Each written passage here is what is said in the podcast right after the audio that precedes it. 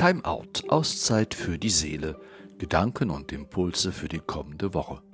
Seien Sie ganz herzlich begrüßt zu dieser neuen Folge. Mein Name ist Thomas Diener.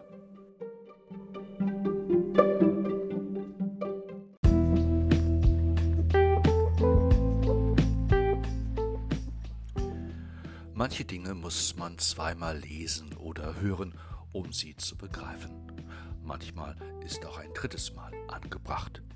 Mir geht es so beim Lesen und Hören des heutigen Evangeliums. Ich frage mich, ist das der Jesus, wie ich ihn kenne? Ist das der ausnahmslos allen zugewandte Mann aus Nazareth, der gekommen ist, um Menschen zu segnen und ihnen Heil zu schenken? Es ist sein Umgang mit einer heidnischen Frau, die um die Heilung ihrer Tochter bittet, der mich so fragen lässt. Jesus weist sie ab, ziemlich schroff sogar. Die Frau jedoch lässt sich nicht einfach so wegschicken. Sie sucht das Gespräch, sie argumentiert, sie begründet. Und Jesus lernt.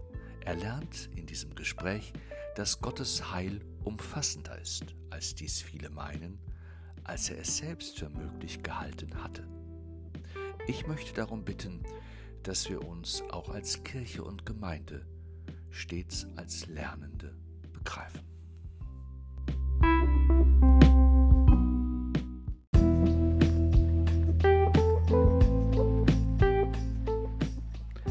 Es war ein Wort, das aufhorchen ließ, unmissverständlich, das Papst Franziskus zu Beginn seines Pontifikats wegweisend gesagt hat. Er meinte, dass die Kirche an die Ränder gehen müsse, hin zu den Menschen, die der Aufmerksamkeit, des Heils, der Liebe Gottes am meisten bedürfen. Klar doch, möchte man ergänzen, wo anders als an den Rändern dieses Lebens und der Welt soll der Platz der Kirche sein. Etwas wirklich Neues hat Franziskus damit nicht gesagt. Vielmehr hat er durch sein Wort an den ursprünglichen Auftrag der Kirche erinnert, der sehr leicht ins Vergessen geraten kann und dies umso rascher, je mehr sich die Kirche um sich selbst dreht. An den Rändern ist auch Jesus zu finden. Beispiele dafür gibt es zu Genüge. Jesus ist dort zu finden, wo viele andere nicht hingehen würden. Die vermeintlich frommen, jene, die am Buchstaben des Gesetzes kleben, die sich als besser meinen, dies unablässig vor sich hertragen und Gott dafür danken, dass sie nicht so sind wie die anderen, während diese anderen, die an den Rändern, sich im hinteren Teil, im Dunkel des Tempels aufhalten. Zöllner, Sünder, Dirnen, Ausgestoßene, mit Gesellschaft und Religion in Widerspruch geratene. Jesus hat einen Blick für sie. Er tritt mit befreienden Worten für sie ein, ungeachtet seiner ganz eigenen Person.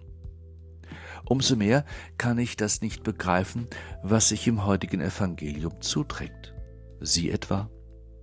Jesus benimmt sich so ganz anders der fremden Frau gegenüber, als es viele erwarten würden. Er grenzt sich zunächst ab.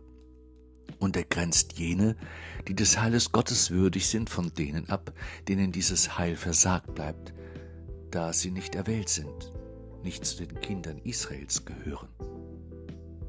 Das passt mir nicht. Ihnen etwa? Das passt mir ganz und gar nicht, diese Exklusivität, diese Ausnahme, dieses Vorrecht, dieses Privileg einiger weniger. Gottes Reich ist nicht exklusiv. Gott schließt nicht aus, er lädt ein, jeden, ausnahmslos. Und dennoch erinnere ich mich auch an den Satz, dass außerhalb der Kirche kein Heil zu finden sei. Ich habe ihn im Studium gehört. Extra Ecclesiam nulla salus est. Das ist Dogma, das gilt es zu glauben, bis heute. Das Zweite Vatikanische Konzil hat diesen Aus Anspruch nicht gänzlich auflösen können. Extra Ecclesiam nulla salus est. Dies zu glauben fällt mir schwer. Ich will es nicht. Welch ein Hochmut, welch eine Arroganz. Die Kirche hat an die Ränder zu gehen. Dort ist der Platz. Und wo beginnt der Rand? Und wo endet er? Wen schließt die Kirche vom Segen Gottes aus und wen nicht? Wer darf die Sakramente empfangen und wer nicht? Die Fragen sind nicht neu und die leidvollen Erfahrungen von Menschen, denen der Zuspruch Gottes mancherorts bis heute versagt bleibt, sind zahlreich. Wieder verheiratete geschiedene Menschen, sexuell anders ausgerichtete und orientierte Menschen, aus der Kirche ausgetretene Menschen. Wer maßt sich an, sie von Gottes Heil und Zuspruch auszuschließen? Sicherlich nicht eine Kirche, die der Auffassung ist, bis an die Ränder gehen zu müssen und weit über diese Ränder hinaus. Der synodale Weg hat Maßstäbe gesetzt, zweifelsohne, und die gilt es einzuholen, in den Alltag kirchlichen Lebens zu übertragen. Unsere Kirche hat in diese Richtung viel aufzuholen, nachzuholen, zu lernen, sich zu entschuldigen. Die Haltung Jesu am Ende der Begegnung, von der das heutige Evangelium erzählt, ist geradezu wegweisend. Was sollten wir darüber wissen? Das Problem für Jesus ist zunächst nicht einfach die heidnische Herkunft der Frau. Sie ist lediglich am falschen Ort, sie ist außerhalb Israels. In der Auseinandersetzung Jesu mit der Frau spiegelt sich eine sehr grundlegende Frage der Gemeinde vor Ort wider. Wie weit geht der eigene Bereich?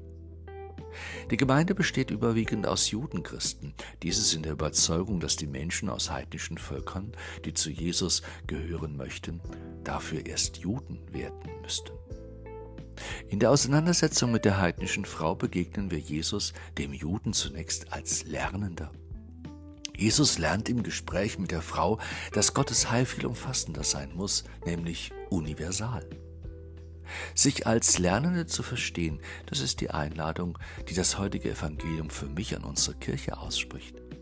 Dabei muss sie auf Augenhöhe mit den Menschen sprechen. Sie sollte bereit sein, den anderen zu hören, ihn zu begreifen und dabei auch auf das zu hören, was er nicht sagt, das vielmehr zwischen den Zeilen zu lesen ist.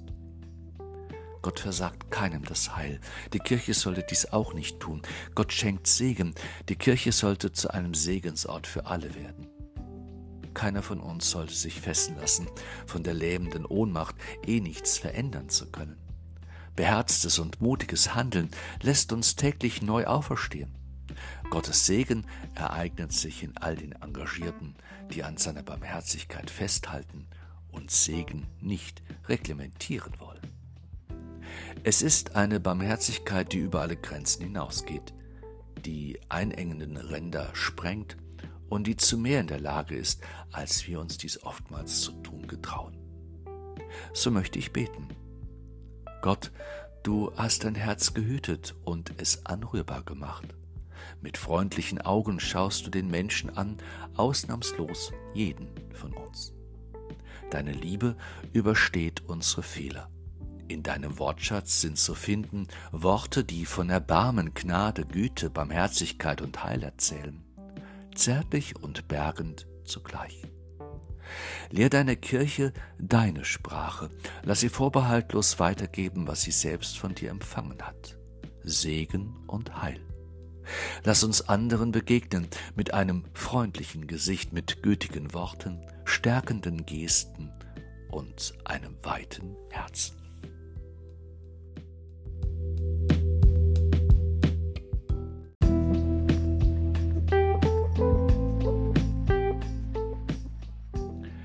Ich wünsche dir Kraft auf deinem Weg, Kraft aus der Höhe und Kraft aus der Tiefe, damit du deine Berufung spürst und deinen Schritten traust. Ich wünsche dir Mut auf deinem Weg, Mut zum Hören und zum Stillwerden, damit du dir treu bist, wenn du sprichst und wenn du handelst. Ich wünsche dir Freundschaft auf deinem Weg, Gott schenke sie dir in der Nähe zu Menschen es halte dich in seiner Hand, der Schutz und Zuflucht gewährende Gott, der Vater, der Sohn und der Heilige Geist. Amen.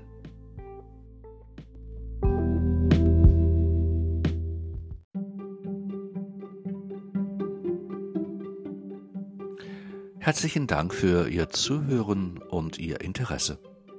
Scheuen Sie sich nicht, immer wieder um Gottes Segen zu bitten Er ist Ihnen und er bleibt Ihnen zugesagt. Haben Sie eine gute Zeit. Bis zum nächsten Mal. Bei Timeout. Auszeit für die Seele. Gedanken und Impulse für die kommende Woche. Ich grüße Sie, Ihr Thomas Diener.